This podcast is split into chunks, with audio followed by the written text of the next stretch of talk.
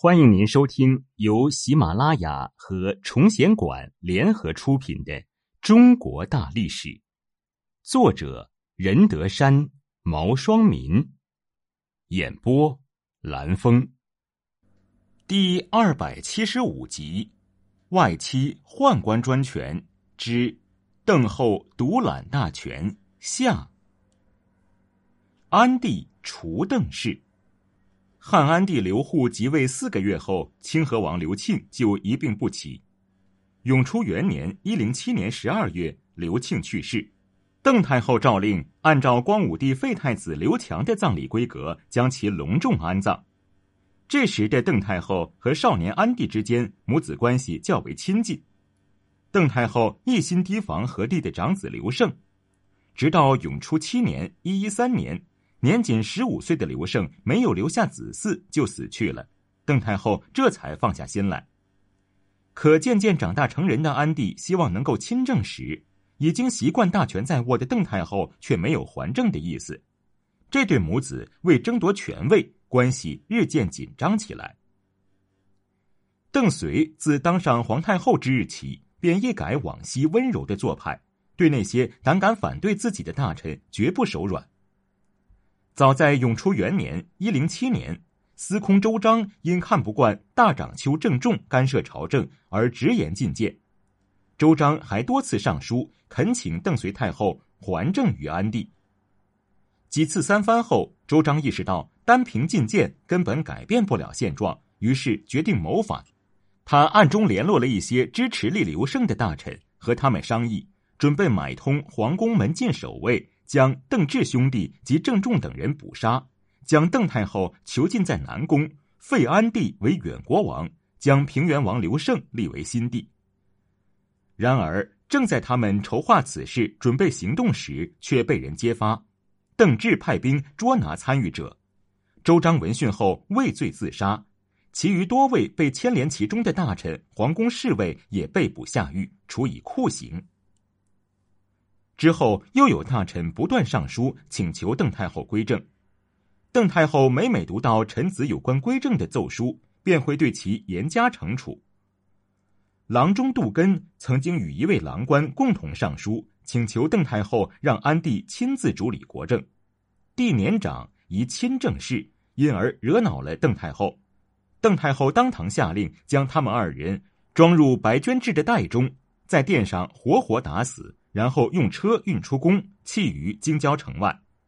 多亏杜根命大，又慢慢苏醒了过来。但他怕被邓太后知道，仍然装死，躺着一动不动。整整三天后，邓太后派人去查看，查看的人见他眼眶里生了蛆，才放心的回宫复命了。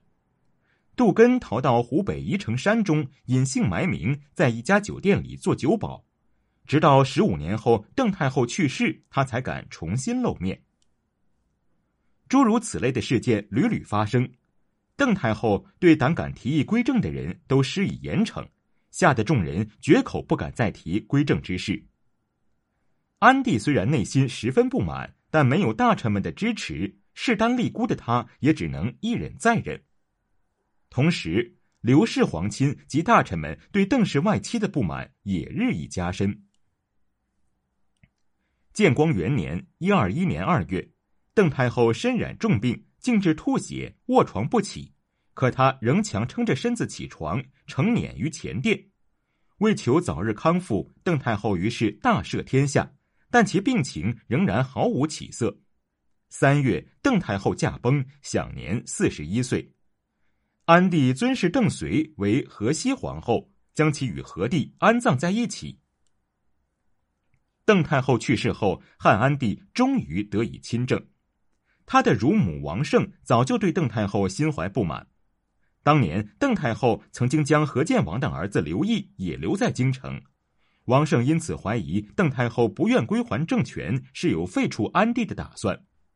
于是，他经常和中皇门李润在安帝面前大说邓太后的坏话，这令安帝心中恐慌和愤恨不已。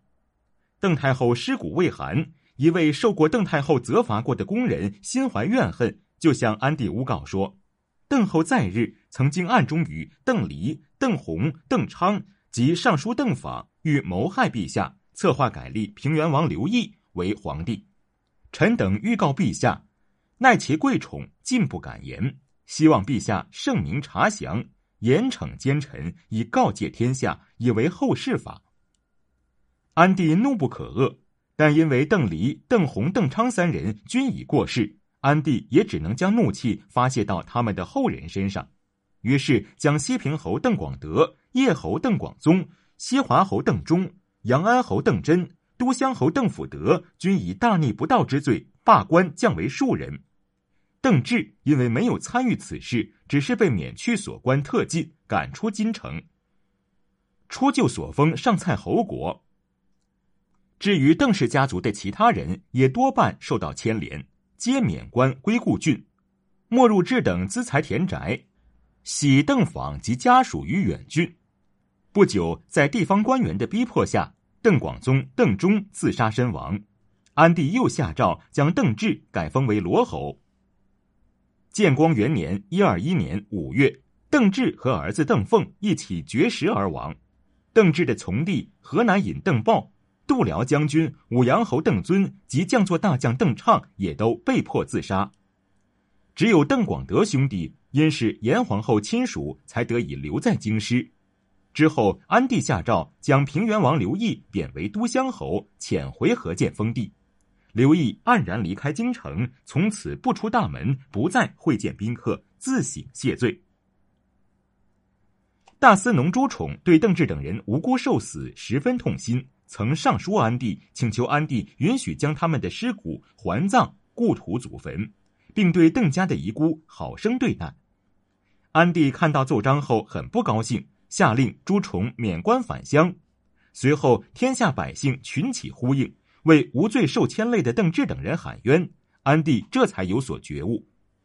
经过一番思量后，下诏斥责将邓氏诸人迫害致死的地方官员，还特准邓家人将邓志等人的尸骨运回洛阳北邙山旧营安葬，并允许那些被流放的邓氏族人重返京城。